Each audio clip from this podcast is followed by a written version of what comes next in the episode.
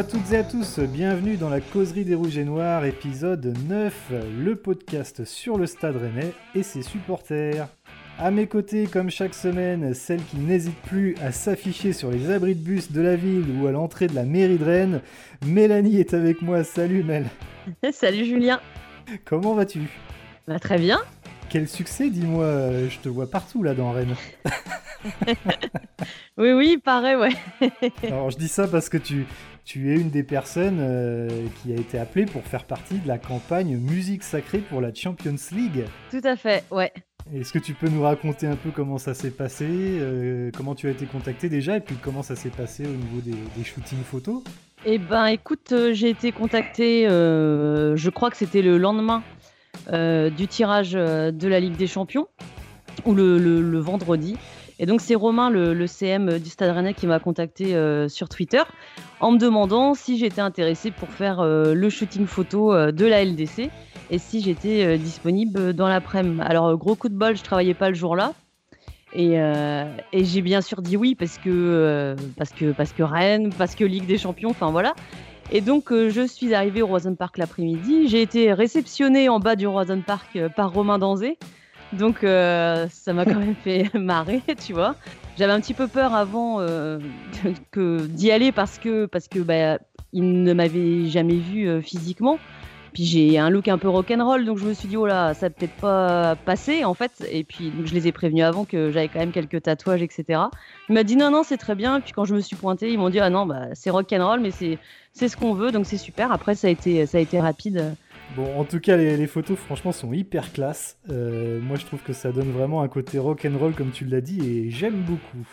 Très bien, je t'en ferai une euh, en cadeau si tu veux pour ton anniversaire. Ouais, ouais je veux bien un poster. Je vais, je vais l'afficher au-dessus, euh, au-dessus de l'ordinateur, enfin dans mon bureau. À chaque fois que je fais la causerie, je te verrai en face de moi. Que je fais, oh. Bon allez Mel, on va essayer de continuer à, se changer les idées parce que c'est vrai qu'avec les, les, actualités récentes, c'est pas toujours évident.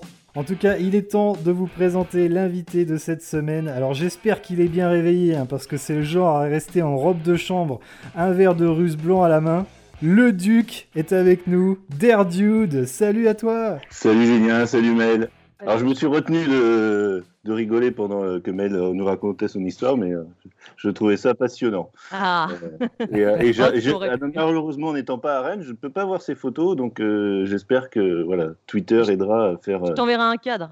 Ouais, s'il te plaît. Pour ton anniversaire. Et, et, tu sais, pour les tatouages, je pense que dans le milieu du foot, c'est pas vraiment un quelque chose qui va bloquer les, les, personnes qui travaillent dans le foot parce que bon. Ouais, mais sur une affiche, tu vois, je savais pas s'ils voulaient parce que bon, c'est sûr que s'ils voulaient une fille euh, extrêmement féminine et tout, ils étaient mal barrés avec moi, tu vois. Donc euh, non, j'avais préféré leur préciser quand même euh, en amont pour pas qu'il y ait une grosse déception.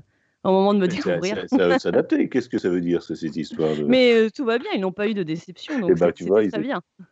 au, au, Japon, ça aurait peut-être posé problème, les, les tatouages, mais ici, je pense que ça devrait passer. Bon, en tout cas, Derdude, on revient à toi.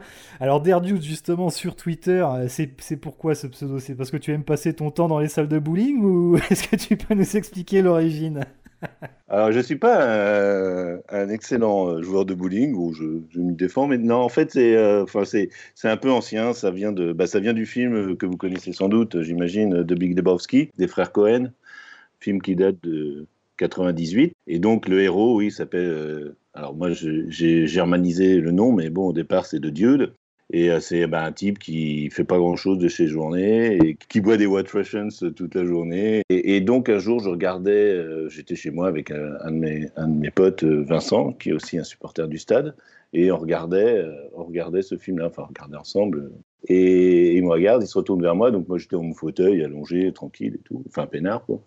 Et il me dit, ah, mais de Dude, en fait, c'est toi. Et donc, euh, ça m'a fait, un, fait un déclic. Et puis, depuis, bah, voilà, je me fais appeler de Dude. Et voilà, tout le monde. Euh, voilà. Donc, c'est devenu Der Dude puisque j'habite euh, dans un pays germanophone. Et puis, voilà.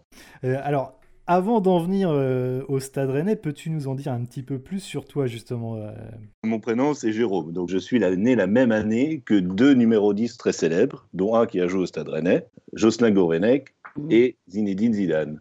Donc après, je vous laisse chercher, hein. vous savez bien quelle année. 1972, monsieur. Eh oui, voilà. Eh oui, mais oui, tu, tu, parles pas à n'importe qui là. Jocelyn est né en février, Zizou est né en, juin et moi je suis né au milieu en avril. Ah la vache Et ouais. Et oui, ben voilà. C'est le temps passe. Et... Est-ce que tu tires aussi bien les coups francs?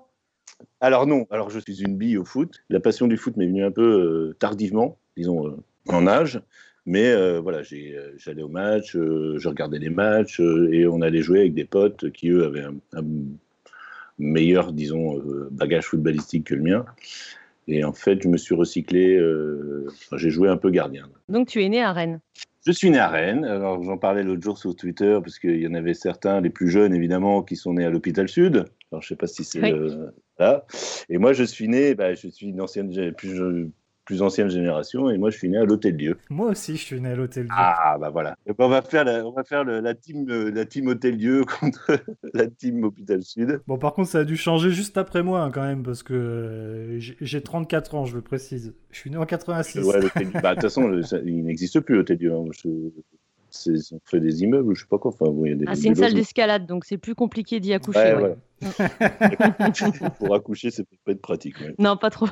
bon, en tout cas, j'en ai parlé euh, en annonçant ta venue hein, sur Twitter, mais donc tu, tu, es un fervent supporter du Stade Rennais, mais tu as la particularité de suivre le club à distance, si je puis dire, puisque ça fait de longues années que tu vis à l'étranger. Euh, tu, tu, vis donc en, Autriche. Depuis combien de temps euh, tu, tu, vis dans ce pays? Donc ouais, ça fait 23 ans maintenant. Bon, j'ai eu un moment où je suis reparti en fait, je suis revenu en France. Et puis en fait, euh, bah, euh, j'ai eu comme une nostalgie, enfin j'ai voulu voilà, revenir en Autriche. Et donc je suis reparti euh, en 2001, et depuis 2001, bah, je n'ai pas bougé. J'ai rencontré mon épouse, avec qui j'ai eu deux enfants. J'ai fait construire ma petite maison, voilà, je fais ma petite vie. maintenant, je, suis, je travaille toujours au lycée. Alors j'ai été longtemps ce qu'on appelle la vie scolaire. Et puis bah, maintenant, je suis, euh, j'ai passé un concours et je suis devenu professeur des écoles. Donc j'enseigne à, apprécier le stade rennais à mes élèves de, CN2. Tu leur passes la causerie régulièrement d'ailleurs. Exactement. C'est amusant parce que j'ai dit aux élèves attention, hein, il y a un match important ce soir contre, on jouait contre Krasnodar un match important et, euh, et si on gagne pas, euh, moi je serais peut-être pas de bonne humeur demain. Donc il y en a quelques-uns qui n'avaient pas oublié et ils m'ont demandé le lendemain et, Monsieur, alors le résultat, c'était quoi? Bon, ça va. Revenons là où tout a commencé pour toi. Comment cette passion pour le Stade Rennais a-t-elle débuté? Est-ce que tu te souviens?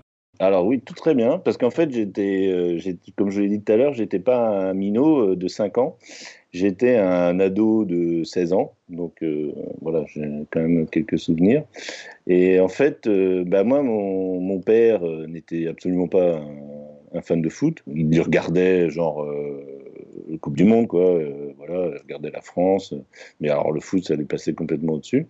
Et c'est bah, avec un, un copain et son père, justement. un soir, j'étais chez eux, et donc son père arrive et dit ah, Allez, les gars, on y va, on va voir on va voir euh, Rennes, euh, Rennes Strasbourg. Je vous remets dans le contexte, hein, c'était en 80, la saison 87-88, donc en deuxième division. J'étais jamais allé au stade et je suis arrivé là-dedans et, euh, et, de voir la ferveur des gens, ça m'a complètement.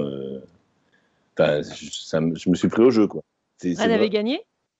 Et oui, Rennes avait gagné 4-0 ah. avec un oh. doublé de Van Bogart. Alors c'est pour ça que ah on a, ah ouais, euh, euh, alors Eric Vandenbogart, moi c'est voilà, c'est on était en D2, c'était c'était un bon joueur, mais c'était pas non plus voilà, c'était pas c'est pas les attaquants qu'on a connus ensuite, hein, mais moi pour moi ça reste euh, enfin ça reste une sorte de légende quoi. quand je l'ai revu là récemment dans la galerie des légendes et tout ça, j'ai ah, moi c'était voilà. Et en plus, ce match-là, c'était important parce que on avait euh, perdu. Alors, non pas, on avait eu deux tours de Coupe de France euh, entre les deux, mais je crois que c'était en janvier et qu'on avait perdu au mois de décembre à La Roche-sur-Yon 3-0. Alors, souvenir ça. Ah, ouais, donc vous voyez d'où on vient parce qu'on perd 1-0 assez vite, tout le monde est un peu voilà, on est mais alors par contre, moi c'est ça, c'est moi d'aller dans le stade, c'est vraiment d'aller dans le stade et de, de voir les gens euh, encourager l'équipe, de pousser les joueurs et tout. Euh, qui m'a vraiment, euh, ça m'a vraiment marqué quoi. C'est ça qui m'a donné envie d'y retourner quoi. C'est pas, c'est pas le fait de, de, jouer, tu vois, c'est pas le fait d'être footballeur et de, taper dans un ballon et de, de vouloir voir les pros. C'était vraiment voilà l'ambiance du stade et puis oui voir des matchs enfin voir des mecs jouer au foot et puis bien jouer au foot quoi parce que même en D2 ils savent jouer au foot quoi. Et est-ce que tu as d'autres joueurs qui t'ont qui t'ont marqué? Bah, évidemment, il y a, bah, les, les, je vous ai dit, les, les attaquants, bah, Van den Bogart à l'époque, Marco Grassi, parce que bah, voilà, moi, quand j'ai recommencé à avoir joué euh, le Stade Rennais, je me suis abonné, bah, c'était Marco Grassi, euh, notre euh, euh, attaquant en pivot, enfin, c'était dos au but, il était. Voilà, c'est sûr que maintenant, il, physiquement, il ferait peut-être plus le poids, mais bah, c'était, il avait la classe, quoi. C'était un joueur, de voir jouer, c'était. Et puis évidemment, bah, Fry, Pagis, enfin bon, il y en a. Voilà, c'était beau à voir jouer aussi. Alors Jérôme, as-tu une anecdote particulière en rapport avec le Stade Rennais à nous raconter? Alors oui, tout à fait. En fait, c'était euh, un huitième de finale de Coupe de France contre Lorient au stade de la Route de Lorient. Donc euh, voilà, remporté 3-2 par le Stade Rennais, avec notamment un doublé de Lamine Diata, mm. euh, l'ouverture du score par Dacheville qui à l'époque jouait à Lorient. Enfin bon, voilà. Donc 3-2, on a, je crois, euh, on était mené à 0, un partout. Ensuite, on, on mène 2-1, Lorient revient 2-2 et on gagne le match 3-2. Donc parfait, voilà, huitième, on est en quart, parfait, tout le monde est content. Et il y en a un qui est particulièrement content, et là je vous parle d'un joueur dont vous allez vous rappeler sans doute, qui s'appelle Monsieur Eladji Diouf. Oui. Et savez-vous ce que Monsieur Eladji Diouf a fait après cette victoire? Oui, il est allé en discothèque ou dans un bar peut-être? Ah, Voilà, il a ça. Ah, et, ça me surprend tellement pas. Oui, moi non plus, non. et ce jeune homme euh, qui avait 19 ans à l'époque euh, avait une amie euh, à Rennes et cette amie avait, elle, le permis de conduire et lui ne l'avait pas. Donc, ces jeunes gens, qu'est-ce qu'ils font? Ils vont voir un loueur de voitures, Europcar pour ne pas le citer, l'entreprise pour laquelle je travaillais à l'époque. Et donc, euh, il arrive avec cet ami euh, à l'agence Europcar, je ne sais pas si c'était à la gare ou, ou à Maille, enfin bon. Et euh, donc, ils arrivent tous les deux et ils demandent à louer une voiture. Le problème, c'est que, alors pour louer une voiture, il faut que soit ce soit loué par votre entreprise, soit si vous êtes un particulier, que vous ayez une carte de crédit et la carte de crédit doit être au nom du conducteur. Problème, c'est que la conductrice ben, avait son permis, mais n'avait pas de carte de crédit. La carte de crédit, évidemment, je vous le donne en mille, c'était M. Diouf qui l'avait. Alors, que se passe-t-il? Donc, l'employé de Robcar euh, bah, lui dit non, c'est pas possible et tout. Euh, donc, ils insistent. Ils appellent le, directeur euh, de Rennes de Robcar, qui était un Anglais, et un supporter du Stade Rennais. Et là, il lui dit non, non, c'est pas grave, c'est le Diouf, c'est le Stade allez-y, hop, hop, hop. On lui laisse, on lui laisse louer la voiture. D'accord? Donc le voilà parti euh, dans la soirée, euh, enfin fêter euh, cette victoire du Stade Rennais. Et le, problème, c'est qu'à 5h15 du matin, la voiture, donc une Mégane, une Renault Mégane, passe par-dessus le terre-plein du boulevard d'Armorique et vient frapper une voiture en contresens. Et le problème, c'est que c'était Diouf qui était au volant de la voiture évidemment. Je le sentais venir gros comme un camion. Et eh oui, évidemment. Et lui, évidemment, n'ayant pas son permis, voilà. Oh Donc, au début, euh, là, bah, évidemment, intervention des forces de l'ordre, de l'ambulance, etc., enfin des services de secours. Lui, au départ, ni les faits, il dit non, non, c'est pas moi qui conduisais, etc. Et, euh, et en fait, bah, il a été prouvé que, euh, que c'était lui qui était au volant. Alors moi, voilà, c'est que, en fait, moi, quand je travaillais à Europcar, et euh, le lendemain, enfin c'était le, samedi, et je devais bosser le dimanche, je ne sais plus. Et euh, donc euh, moi j'arrive, j'arrive pour bosser, pour préparer les voitures et tout. Et puis la collègue me dit, tu sais pas ce qui s'est passé, etc. Donc Monsieur Diouf provoqué un accident et donc après il a dû faire des excuses publiques, voilà, avec le Stade Rennais, présenté au tribunal correctionnel et tout. Alors c'est assez de voir les faits les faits énoncés, c'est assez, assez, hallucinant parce que l'avocat de Diouf qui dit euh, au tribunal Oui, mais euh, cette histoire, euh, ça fait mauvaise presse à mon client, la période des transferts qui arrive, c'est pas très bon pour, pour, pour son. Enfin, un truc hallucinant. Et sinon, est-ce que les, Autrichiens connaissent le stade rennais? Alors, peut-être, je sais pas, tes proches les potes, évidemment, puisque voilà, je leur en parle tout le temps et que, évidemment, eux aussi, euh, la plupart, ce sont des amateurs de, de, foot. Mais non, non, non, les gens sont pas, voilà, non, c'est pas connu, c'est pas, C'est un pays de foot, l'Autriche, ou pas?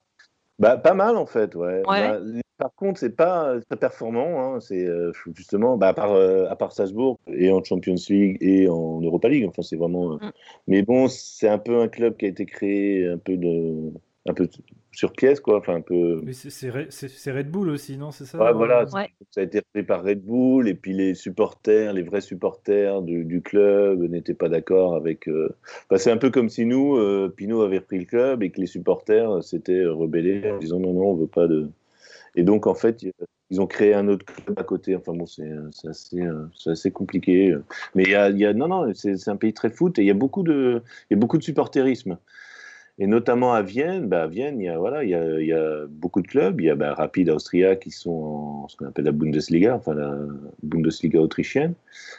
Et il y a aussi un club euh, que j'aime bien moi et que j'aime bien évoquer, qui s'appelle le Sport Club, qui est un peu le pendant euh, autrichien du St. Pauli allemand. Donc c'est un club, euh, c'est un club qui fait beaucoup, bah, qui est très marqué politiquement, donc très à gauche et, très engagé politiquement, les défenses bah, de tout, toutes les minorités LGBT, euh, etc.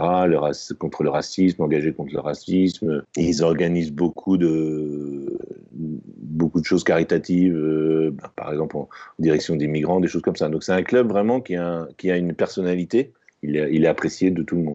Bon, eh bien merci euh, Jérôme d'avoir partagé un peu ton, ton, histoire et ton quotidien avec nous. C'est différent un peu de, des profils qu'on avait reçus jusqu'à maintenant et c'est très intéressant. Un vieux et, un vieux. Alors ça fait deux, tu coches deux cases là, c'est bien. On passe à l'actu des Rouges et Noirs et bien évidemment nous allons revenir sur ce match euh, contre Séville hein, qui a eu lieu hier euh, parce que nous sommes jeudi. Alors dans un premier temps je vais vous demander vos tops et vos flops pour ce match C'est un peu difficile, je trouve, de ressortir des, des choses. J'ai envie de dire que j'ai aimé euh, la solidarité en fait entre les joueurs euh, qu'on qui ont essayé de tenir. Voilà, après, c'était, trop fort en face de nous. On était trop amoindris pour euh, proposer autre chose aussi dans le jeu. Pour, offensivement, on n'a on pas pu exister. Et puis, Gomis a fait un, un super match hein, et puis nous, nous sauve, hein, fait qu'on perd que 1-0. Mais Voilà, les joueurs sont restés solidaires quand même. Il y, a tellement eu de tuiles avant le match, euh, pendant aussi, avec la blessure de Rugani et Bourigeau, que voilà, ils ne pouvaient pas vraiment en être euh, autrement. Mais je trouve qu'ils ont essayé de faire, euh, le maximum. Et j'espère que ça va leur servir aussi d'enseignement. Et puis qu'on va récupérer un, effectif un peu, plus, un peu en forme, que les joueurs vont se remettre. Et puis, puis qu'à Chelsea, on sera un peu plus au complet. Ouais, bah moi je dirais, ouais, le, top c'est la première mi-temps parce qu'on tient bien et que les mecs. Euh, voilà, on a eu des guerriers quoi, dans la première mi-temps. Vraiment, ils étaient tous, euh, tous au combat. Bon, il y en a, euh, certains soulignaient ouais, le, grenier qui n'était pas au niveau, ou Martin, mais bon, voilà, les gars, ils n'ont pas joué depuis un moment. ils arrivent pour un match hyper important avec une pression énorme. Donc, ouais, non, bah Gomis surtout, quoi, parce que bah, on a vu on a vu qu'on avait un gardien qui était excellent sur sa ligne. Quoi. Au moins, là, on a, on a, on a des garanties pour l'avenir, quoi, parce que mm. les arrêts qu'il nous fait, euh, ça rassure, quoi. On se dit, bah, au moins, euh, sur des frappes instantanées, il est, euh, bah, il bondit, il est, il est, il est, bien sur la trajectoire, donc voilà. Euh, moi, je jouais la blessure de Rogani, c'est dommage parce que j'aurais bien voulu, j'aurais bien aimé le voir jouer parce que sur un match comme ça, je pense que c'est un joueur qui peut apporter euh, son expérience, qui peut apporter, euh, enfin, son expérience de la Juve. Je veux dire, c'est voilà. Puis il a déjà joué en Ligue des Champions. Hein. Oui, oui, oui, oui, tout à fait. Comme tu dis, Mélanie, ouais, je note là, on peut noter la solidarité et voilà, l'envie de, l'envie de, l'envie de bien faire, quoi. Mais il a manqué un bagage technique. Enfin, voilà. Justement, qu'est-ce qui, euh, qu'est-ce qui a bien fonctionné ou qu'est-ce qui n'a pas bien fonctionné pour vous Est-ce que vous pensez que c'est un problème de défense, de technique des joueurs, de physique euh, Si je peux intervenir, moi, oui, vas-y. De tomber sur euh, Da Silva comme on le fait ces derniers temps, je trouve que c'est franchement, faut arrêter quoi. Enfin... Ah bah on est bien d'accord.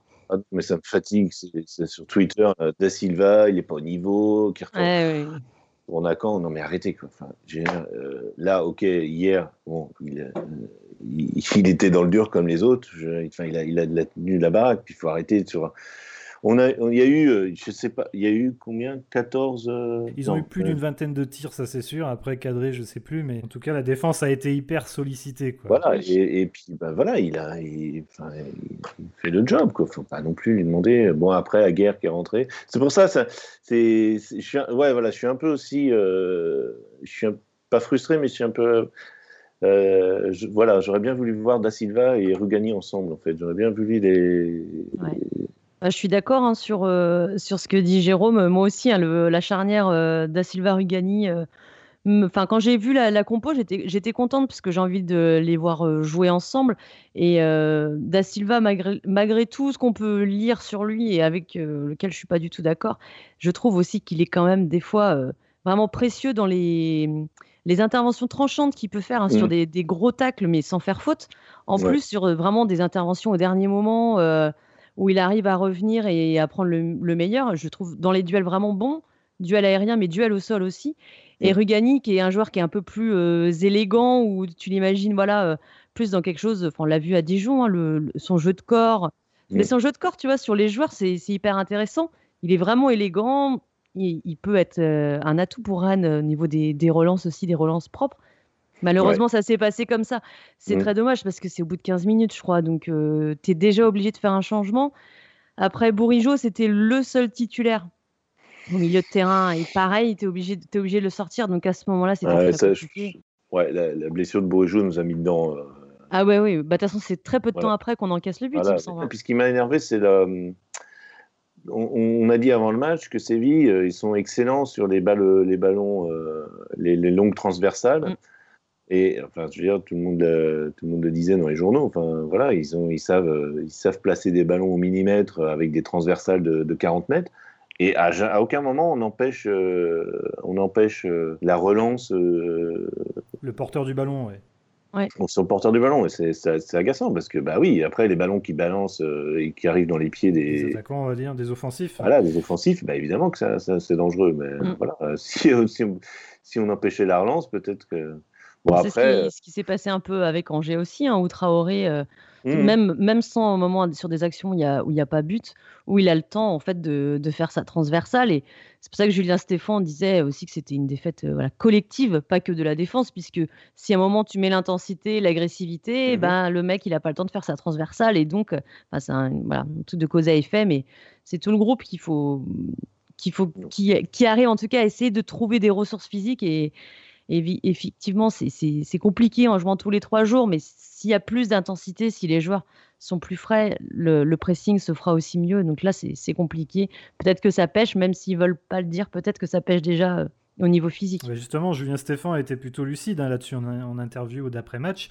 Il l'a dit, hein, ce que tu viens de dire, Mélanie. Hein, il a dit que qu'il y avait euh, que c'était inquiétant en fait de voir la forme physique de certains joueurs et que pourtant ils s'étaient bien préparés, mais euh, c'est ça qui l'inquiète en ce moment. Il l'a dit après Séville. Il l'a dit après Séville, ouais. il a dit ça. D'accord, parce que euh, pour Angers, j'ai pas vu, mais pour Angers, il disait qu'il n'y avait pas de question physique et Da Silva disait pareil. mais en trois jours. ça a changé, mais c'est vrai que bah, nous, je sais pas pour nous tisser des lauriers, hein, mais on, le disait, hein, Mélanie, euh, qu'on voyait une baisse physique. Euh, récurrente en deuxième mi-temps. Et, mais, mais... Bah, de toute façon, c'est encore un but à la 55e. Et, et puis on était plutôt d'accord aussi sur le fait que c'était pas forcément la défense qui était incriminée, hein, que c'était globalement aussi devant et au milieu qui avait des manques et du coup forcément ça se répercute sur la défense. C'est le dernier maillon, euh, c'est eux qui sont hyper sollicités et je trouve moi aussi que Da Silva est plutôt celui qui tient la baraque quand même. Alors bien sûr, ça lui arrive de faire des erreurs. Bien sûr, sur la frappe euh, de Bouffal, il dévie le ballon et elle va dans le but. J'ai encore vu certains euh, dire qu'il nous coûtait plus de buts euh, qu'il en mettait. Franchement, je comprends pas qu'on puisse dire ça, mais on doit avoir une, autre c'est le vision. C'est le capitaine hein, quand même. Enfin, il n'est pas capitaine pour rien. Et puis, enfin, je sais pas. Moi, je, enfin, les, joueurs, pour moi, il faut pas les enfoncer tu, peux, tu peux dire à un moment quand il y a une mauvaise prestation, bien sûr, tu peux dire voilà, bon, c'était quand même pas, pas terrible ce soir. Mais des fois, il y a quand même, je trouve, moi, euh, j'ai pas la science infuse, mais je trouve quand même des fois, il y a des erreurs de jugement sur certains joueurs du Stade qui me, qui me questionnent mm. et d'autres, par contre, qui passent entre les gouttes. Alors qu'on peut le dire aussi, des très bons joueurs peuvent faire un mauvais match et c'est pas grave, quoi. Voilà, faut, faut pour moi soutenir et puis, puis maintenant on a la tête à Brest et voilà et, on parle des matchs qu'on vient de voir et il faut pas remettre tout en question plusieurs matchs alors que c'est sur là oui peut-être sur deux matchs par exemple pour Aguerd mais euh, il faut pas tout remettre en question la culture de l'instantané voilà il faut il faut faire attention à ça. Je voulais rebondir sur ce que disait Mélanie parce que j'ai lu son article sur sur Flavien. Flavien. voilà, moi aussi, j'étais pas été toujours convaincu par Flavien mais c'est vrai que s'acharner sur lui comme on le fait, c'est un peu. Voilà, bon. Mais Flavien l'année dernière, il a, il a effectivement eu des, mauvaises prestations, et moi-même, je le disais, il n'y a, a, pas de problème pour le dire. Maintenant, il y a quand même une amélioration sur la deuxième partie de saison. Par contre, c'est pas de bol pour lui, il y a eu le confinement, mais il était quand même, il montait pour moi en puissance. Il avait fait un très très bon match contre, contre Montpellier paf, il y a le confinement. Bon, voilà, après, euh, il reprend le début de saison. Et puis, euh, pour le coup, au milieu de terrain, je trouve qu'il est vraiment intéressant. Pour Flavien Tay, moi je trouve que bah, son entrée à Krasnodar a été vraiment excellente, mais je trouve que justement quand il est en titulaire, il n'a pas le même allant qu'il a quand il rentre en, tant que remplaçant. Enfin, moi voilà, c'est ça le seul truc que je, que je dirais sur, sur, sur Tay, c'est qu'il il peut faire des, il a fait une entrée magnifique, enfin magnifique, non mais. Si, si, moi je trouve qu'il aurait pu nous donner la victoire hein, contre Krasnodar. Parce qu'il a, il a participé quand même à remonter le ballon et à le mettre dans les pieds des, des offensifs. Et euh, enfin, il aurait même pu lui marquer. Enfin, mm. euh, mais j'ai trouvé contre Angers justement que sur la durée, enfin sur euh, la durée du match, je trouve, voilà. Je trouve ah il y, a eu clairement une baisse physique en, seconde période, ça c'est certain. Après, je me suis aussi, j'en ai pas parlé dans, dans l'article, mais je me suis, j'ai regardé la, carte de chaleur de, de Flavien Tay, donc sur le match de Dijon, où il avait été homme du match et sa carte de chaleur en fait sur le match contre Angers. Et contre Dijon, donc c'est voilà, c'est sur son poste hein, axial droit, voilà. Et par contre contre Angers, c'est assez étonnant, mais il a et en même temps le rôle de Steven Nzonzi et en même temps le rôle d'Eduardo Camavinga. Donc j'ai re-regardé le match et effectivement, Nzonzi sur ce match-là ne, ne, fait pas forcément l'effort de revenir en défense pour, euh, pour aider, euh, pour être euh, voilà, la supériorité, être le troisième joueur au niveau des relances basses. Et c'est Flavien Tay qui le fait. Alors, je ne sais pas si c'est une, une, tactique qui était prévue, mais j'ai l'impression en fait que Flavien Tay a beaucoup compensé le mauvais placement d'Enzonzi. En tout cas, moi, ça m'a donné cette mmh. impression. Après, peut-être que je me trompe. mais physiquement, forcément, parce qu'il a, il a joué beaucoup juste derrière la ligne médiane, vraiment en, en mmh. milieu défensif. Et, c'est fort possible, c'est fort possible puisque c'est ce que je disais aussi dans Radio Roison. Euh, malheureusement, ils nous ont dit pour les contre euh, éclairs que faisait euh, Angers, c'était pas assez rapide pour se replacer. Il n'a pas la vitesse pour ça. Et c'est possible que ce soit une consigne. Et si c'était pas une consigne, c'est encore plus de mérite pour Tay quoi et c'est effectivement le jeu de Stéphane peut être aussi très contraignant physiquement ah bah oui, oui, c'est pour ça pour moi il y a une baisse de physique mais euh, il va vraiment falloir faire très attention à ça parce que là ça peut nous mettre vraiment dedans là je pense Bon, juste pour finir euh, sur Séville, euh, qu'est-ce que vous allez retenir de ce match Si on peut tirer une leçon de, de ce match-là, qu'est-ce que vous retiendrez? Je vais le dire la solidarité. Je vais rester, je vais rester là-dessus, ouais. Ouais, bah moi je pareil. Enfin non, l'expérience quoi. Je vous rejoins. Euh, l'intensité qu'on a vue, euh, la vitesse, la qualité de passe, euh, tout ça, il faudra s'en inspirer hein, de toutes ces qualités adverses pour, faire évoluer notre jeu. J'espère vraiment qu'on essaiera de s'en rapprocher et que tout ça aura servi à quelque chose. On joue ces équipes-là pour apprendre, mais il faut que vraiment on se dise et que les joueurs se disent que même si techniquement ils sont, peut-être moins bons que les joueurs qui étaient sur le terrain, il faut s'inspirer de ça pour la Ligue 1 par exemple. Il faut mettre de l'intensité comme ça, il faut euh, s'améliorer dans la qualité de passe. Euh, et, si on fait ça, eh ben on grandira encore plus. Bon, euh, juste un petit mot sur Chelsea, prochain adversaire de, Ligue des Champions. comment vous sentez ce match? Bah, quel joueur on va avoir? Est-ce que Kama va revenir? Est-ce que bon, ils ont dit oui, mais euh, est-ce qu'on va avoir Kamavinga euh, Bourigeau, est-ce que c'est apparemment c'est de musculaire, mais euh, bon, c'est quand même deux trois semaines. voilà, quelle équipe on va pouvoir aligner aussi quoi. Et toi, Mélanie, comment tu sens ce match? Ben, écoute, c'est un... Enfin, c'est un peu difficile pour moi de me projeter tant que je. Voilà, ce que j'ai envie de savoir, c'est qui sera prêt en fait pour ce match-là. Avant, en tout cas, le début de la Ligue des Champions, je me... quand j'ai vu Chelsea, je me suis dit on va les taper. Mais plus à domicile peut-être bah Forcément, en fait non, c'était parce que... Euh, parce que leur défense était quand même vraiment catastrophique. Et Mendy, je me disais, bon, est-ce qu'il va jouer tout de suite Et tout ça, voilà. Bon, bah, en l'occurrence, il joue tout de suite et puis il est super fort, donc ça me rassure pas. Après, Lampard, c'est aussi un jeune coach, hein, il fait des, erreurs. en tout cas, l'année dernière, il en faisait. Donc, euh, peut-être qu'il en fera une aussi contre Rennes, on ne sait pas. Mais j'attends de voir quel milieu de terrain on aura. Tout, dépendra aussi, de, encore une fois, du physique des joueurs. Ouais, et puis qu'est-ce qui va se passer contre Brest aussi Parce que, parce que niveau intensité, on va en avoir un hein, samedi. Donc, euh. et, une question est-ce qu'à votre avis, Nyang va, revenir ou... Je ne sais pas. Est-ce qu'il peut être il est qualifié en Champions League ou pas en fait? Parce que je... Oui. Oui. Il est, il est sur les, les, feuilles de groupe, enfin, il est enregistré, quoi. Et moi, je pense, je pense que qu'il va revenir effectivement dans le groupe. Euh, enfin, en tout cas, je je suis pas au, sein de l'équipe, donc je peux pas savoir. Moi, j'ai, il, apparemment, il avait une blessure. Moi, j'étais pas convaincu quand même de sa blessure. Bon, après, il a, il a pas joué du coup, donc peut-être qu'il y a vraiment une réathlétisation tout de même. Oui. Pour, euh, pour pouvoir rejouer. Mais moi, je pense qu'il va revenir dans le groupe et je pense d'ailleurs qu'il sera très très important. Je l'ai dit depuis le début, euh, j'étais assez énervé justement de, de toute cette, cette histoire de transfert. J'aurais vraiment voulu qu'il soit à fond. Euh, dans le collectif parce qu'il y a plusieurs matchs où il aurait pu déjà nous apporter quelque chose.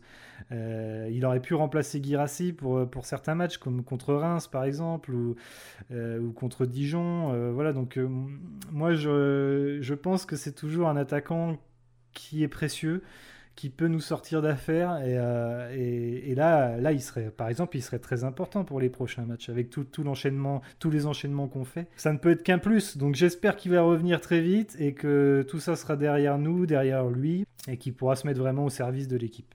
Eh bien, en parlant du, retour de Nyang, euh, pourquoi pas un retour contre Brest hein, On ne sait jamais. justement, on, va passer à l'analyse de notre prochain adversaire, le Stade Brestois. Donc, le match aura lieu ce samedi à 17h au Roison Park. Euh, Mélanie, est-ce que tu peux nous donner quelques infos euh, sur le, Stade Brestois? Est-ce que tu es déjà confiante pour le match et est-ce que tu peux nous donner des infos? Est-ce que je suis confiante pour le match? Bah, Pour une fois, je vais te dire non. Euh, je vais te dire non parce que, parce que oui, je trouve que Rennes est fatigué, mais parce que je trouve aussi que Brest est, est une équipe qui est vraiment. Je, je, ne sais pas si vous les avez vus jouer cette année, mais franchement, on s'ennuie mmh. pas. Alors, euh, des fois ils perdent, des fois ils gagnent, mais généralement, on a quand même euh, beaucoup de buts et c'est une équipe qui est, qui est, très agréable parce que, euh, parce que bah, ils, jouent, ils vont, ils vont de l'avant, ils essayent de marquer, ils tirent beaucoup au but. Et, euh, et, en tant que spectatrice neutre, quand je peux les regarder, je trouve en tout cas que c'est sympa à regarder. Mais ils mettent beaucoup d'intensité. Mais, justement, on va, on va aborder ces points. Alors, si tu pouvais nous donner les, les points forts de, de, de Brest d'abord, j'imagine que c'est l'attaque. Euh, c'est enfin, l'attaque, c'est les latéraux aussi. Oui, les, ouais, tout, tout, le domaine offensif, on va dire. Ouais, quand, quand ils sont en phase offensive. C'est ça. Euh, ils sont sur, euh, sur la feuille de match, tu verras qu'ils sont en 4-2-3-1, mais c'est en phase offensive, c'est un 3-1-5-1. Donc euh, le 5-1, donc euh, le 1 c'est la pointe de l'attaque et le 5 en fait ce sont les, trois, les trois offensifs plus les latéraux donc qui montent extrêmement haut. Généralement c'est euh, Belkebla au milieu qui, redescend entre, les, entre les centraux. et donc ça va très très vite. Donc ils attaquent en nombre ils tirent beaucoup au but et c'est la troisième équipe de Ligue 1 qui tire le plus au but. Je crois qu'ils sont de mémoire, alors ce serait peut-être à vérifier, mais je crois que c'est 111 tentatives de tir au but. Il n'y a que Paris et Monaco qui font plus. Hein. J'ai regardé aussi les matchs et, euh, j'ai été impressionné d'ailleurs par, euh, par leur côté gauche, euh, leur latéral Perrault, ah qui est très offensif et qui se débrouille très bien aussi au niveau des passes, des centres et des frappes. Très, très vif en fait comme joueur. Et puis il y a surtout Romain Fèvre. Ouais, c'est lui qui, me fait peut-être le plus peur, avec Perrault aussi, parce que il se révèle un petit peu hein, cette année dans, dans l'équipe. Deux buts de passes décisives pour, euh, pour Perrault, donc c'est quand même pas mal pour un latéral. Et trois buts pour Fèvre. Et ouais, trois buts pour Fèvre, mais euh, lui, pour moi, hein, c'est le meilleur coup du mercato qui a été fait en Ligue 1 euh, cet été. Complètement. 400 000 euros achetés à Monaco. Donc, enfin, limite, ils l'ont, ils l'ont donné. le gars, il fait des matchs, c'est quand même assez impressionnant. c'est un très, très bon dribbleur. C'est un gaucher aussi. Donc là, il est plutôt positionné à droite, puisque euh, Dalloglio demande aux, ailiers de, revenir plutôt dans l'intérieur du jeu pour laisser la place justement aux latéraux pour, pour monter. Et, bah, il, est super fort. Et lui aussi, hein, il tente beaucoup au but. Charbonnier aussi d'ailleurs, mais c'est un joueur qui, qui est excellent et et qu'il faudra, euh, qu'il faudra surveiller euh, de très très près. Mais en un contre un, il peut nous faire très très mal. Effectivement, et c'est vrai qu'on voyait donc euh, Perrault qui montait, il y a Fèvre aussi qui est très bon devant, il y a Charbonnier qu'on connaît bien quand même, qui nous avait mis aussi des, des, buts en Coupe de France, on s'en souvient, on avait gagné difficilement. ouais, il nous avait mis un doublé. Ouais. Voilà, et puis il y a aussi Mounier qui est revenu, l'ancien niçois, qui est revenu à Brest et qui se débrouille quand même pas, pas si mal que ça. C'est un autre très bon coup du mercato. Hein. Exact, donc, euh, donc il faudra faire très attention à Brest. Ils ont aussi recruté Philippe Otto, il me semble.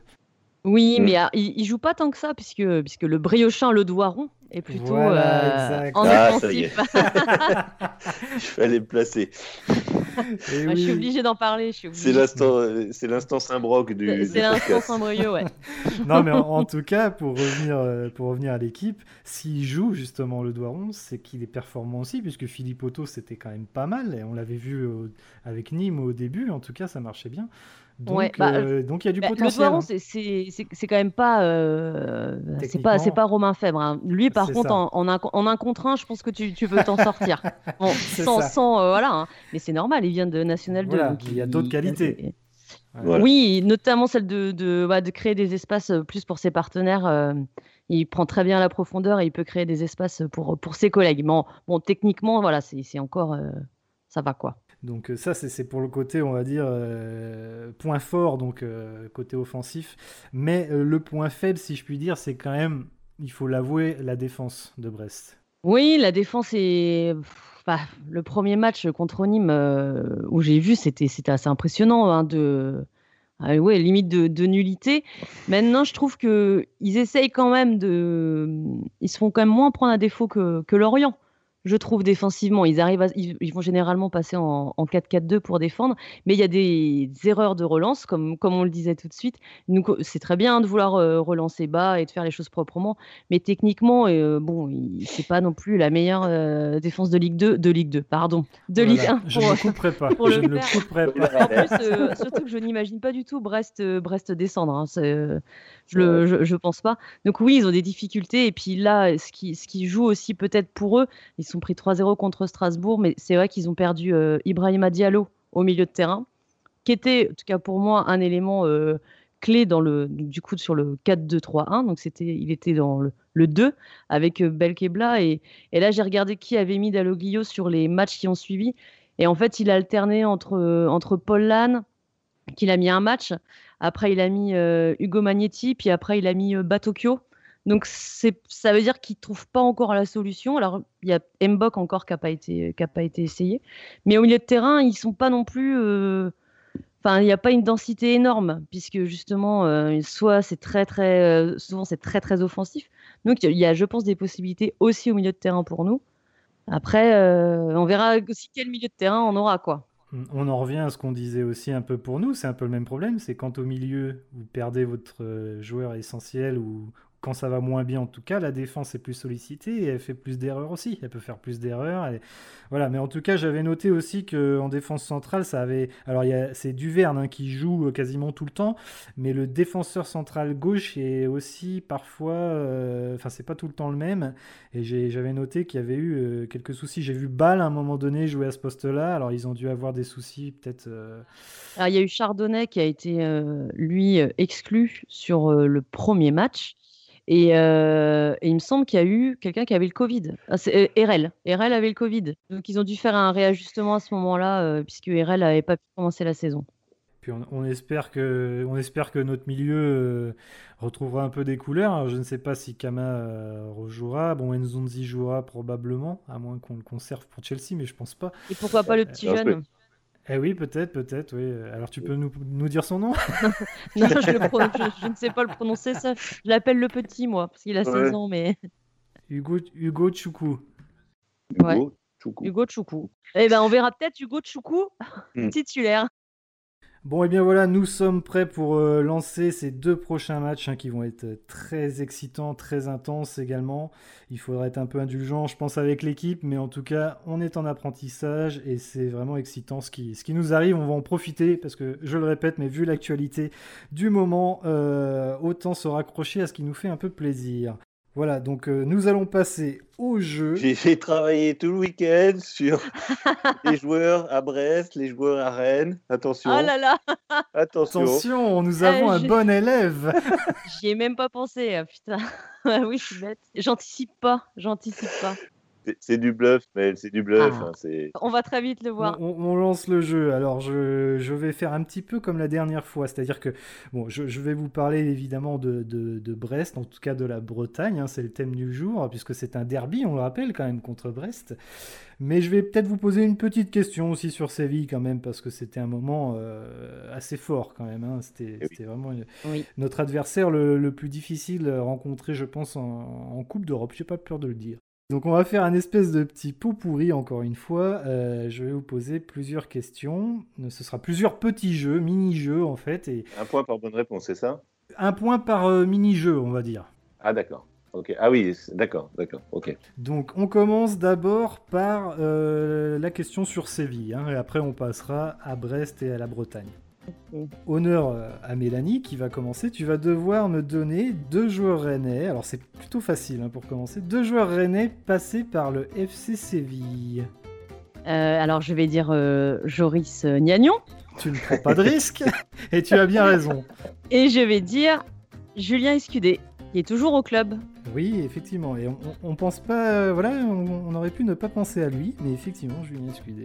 Et à toi, Jérôme, maintenant.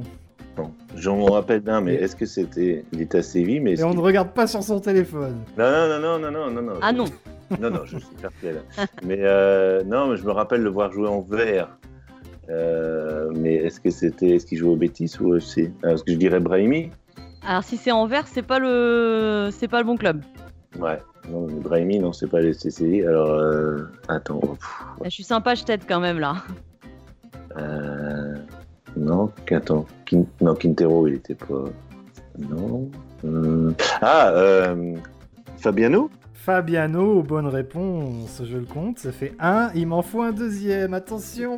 Non, euh, qui fait que. Alors, Fabiano et. Euh, Zonzi, que je suis bête. Ah, je me suis demandé si t'allais le sortir. Ah, purée. Mais non, mais c'est. Bon, on a été Ah, très gentil avec toi, Jérôme. On a été très gentil. On accepte, on accepte les deux bonnes réponses. Mais on va dire, voilà, ça fait un partout. On continue. On passe à la Bretagne maintenant. Alors, je vais vous demander de me donner chacun votre tour le nom de joueurs passés par le Stade Rennais et qui sont nés en Bretagne. Attention. Donc, vous allez devoir m'en donner trois chacun, mais vous allez faire ça chacun votre tour. Donc on va dire que Mélanie a gagné euh, juste avant, donc c'est elle qui commence. Je t'en prie Mélanie, un premier joueur. Le meilleur du club, Romain Danzé. Bonne réponse, Romain Danzé. Alors, qui est né même à Rennes, Johan Bigné. Bonne réponse. J'y vais? Ouais ouais. Qui est né à Saint-Brieuc et qui est le deuxième meilleur joueur du club, Julien Ferret. Évidemment, j'étais sûr que t'allais me le donner. Ah bah oui. C'est une bonne réponse. Eh bien, pour, pour saluer nos amis Fougeray, bah, Eduardo Camavinga. Eh bien non, c'est une mauvaise Ah, Mais non, il est réponse. pas né. Kamavinga est arrivé en Bretagne, mais Ah, mais il oui, n'est pas il né en Ouais, Bretagne. Il est né deux ans plus tard, c'est tout. Et ben voilà, eh bien c'est un point pour Mélanie. C'était le jeu le plus rapide. Donc ça fait 2-1 pour Mélanie. On continue. Alors on reste hein, toujours sur, sur euh, la Bretagne ou sur le stade brestois. hein. C'est c'est l'un ou l'autre. Alors je vais encore une fois, vous connaissez ce jeu puisque vous avez écouté tous les deux évidemment les, derniers podcasts. Jérôme, tu m'as dit que tu suivais pas mal quand même la causerie. Et puis Mélanie, tu es avec moi tout- tout- toutes les semaines. Donc évidemment, tu t'en rappelles. Je vais vous lire la fiche technique d'un joueur passé par le stade rennais, mais également par le stade brestois. D'accord? Donc vous allez devoir me trouver le nom de ce joueur. Ça marche? Ouais. Ah, J'étais en train de réfléchir dans ma tête qui a fait les deux clubs. C'est pas évident de se Ah, rappeler je qui. sais. qui- Moi, je Alors, sais. bah oui, si, il a, il a révisé ses fiches. Ah, ah, il y en a plusieurs, il y en a plusieurs, mais c'est pas forcément Ouais. évident de se souvenir de celui-là. Donc c'est Ah, tu vas voir. ok. Alors attention, du coup, si tu as révisé, tu vas peut-être pouvoir dégainer effectivement plus vite que, que Mélanie. Allez, on est parti, je vais lire doucement. hein. Recruté par le Stade Rennais FC pour mes 17 ans, je franchis logiquement les étapes jusqu'au professionnalisme. En 1994-95, je suis le troisième gardien du club, puis monte d'un échelon la saison suivante derrière Pandurovic. De bec. Ouais, je vais le dire. Et c'est une mauvaise réponse. Ah. Je continue. Je débute ma carrière dans l'élite le 19 juillet 95 après avoir écarté les concurrences de Le Garec puis de Bec. Gardien numéro 1 du club en 97-98 devant Pandurovic. Je te bise. Ou plein. Et c'est une bonne réponse Hortebise de Jérôme, c'est Tony Hortebise. Je te bise. Qui a un nom Eh ben, qui tu vois, claque, je... Et qui a un nom nom qui qui claque. tu, tu le dis à chaque fois. Eh bien justement, j'allais le dire un peu plus loin. J'allais dire propulsé sur le banc, je ne fais pas étalage de mes états d'âme et j'accepte de signer des dédicaces même à des petits garçons pas toujours enchantés de me voir. J'ai un nom qui claque, je suis, je suis Tony Hortebise. Effectivement, bien joué Jérôme. Ah ouais, mais je, je- tu vois, je l'avais pas dans mes, dans mes fiches, celui-là. Ah, Eh bien, ça, ça- ça fait deux partout. Attention, ça fait deux partout. Balle de match pour l'un d'entre vous. Alors, j'ai le choix. Je peux vous proposer soit de refaire une fiche technique d'un joueur, soit de faire une question de rapidité. Moi, je serais plus pour la question de rapidité, mais qui est, qui est pas si facile que ça. bon, allez, vas-y. Rapidité. Allez, C'est encore un allez. truc sur Rennes et Brest ou pas? Parce que. Et C'est un truc sur Rennes et Brest. Vous allez Merde. voir. Donc, Bah, attention. Question de rapidité, mais pas forcément, pas forcément, Mélanie. Écoutez-moi bien. Attention. Combien de buts ont été inscrits lors des deux dernières rencontres entre le Stade Rennais et Brest Zéro. Bonne réponse de Mélanie. Et c'est une victoire de Mélanie sur Jérôme. Zéro. Bravo, il y avait un petit piège.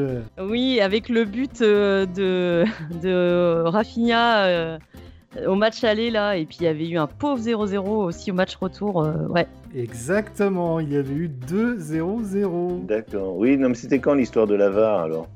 C'était le match aller. Tu essayes de changer de conversation, Jérôme, mais c'est bien une Ouais, victoire oui. de Mélanie.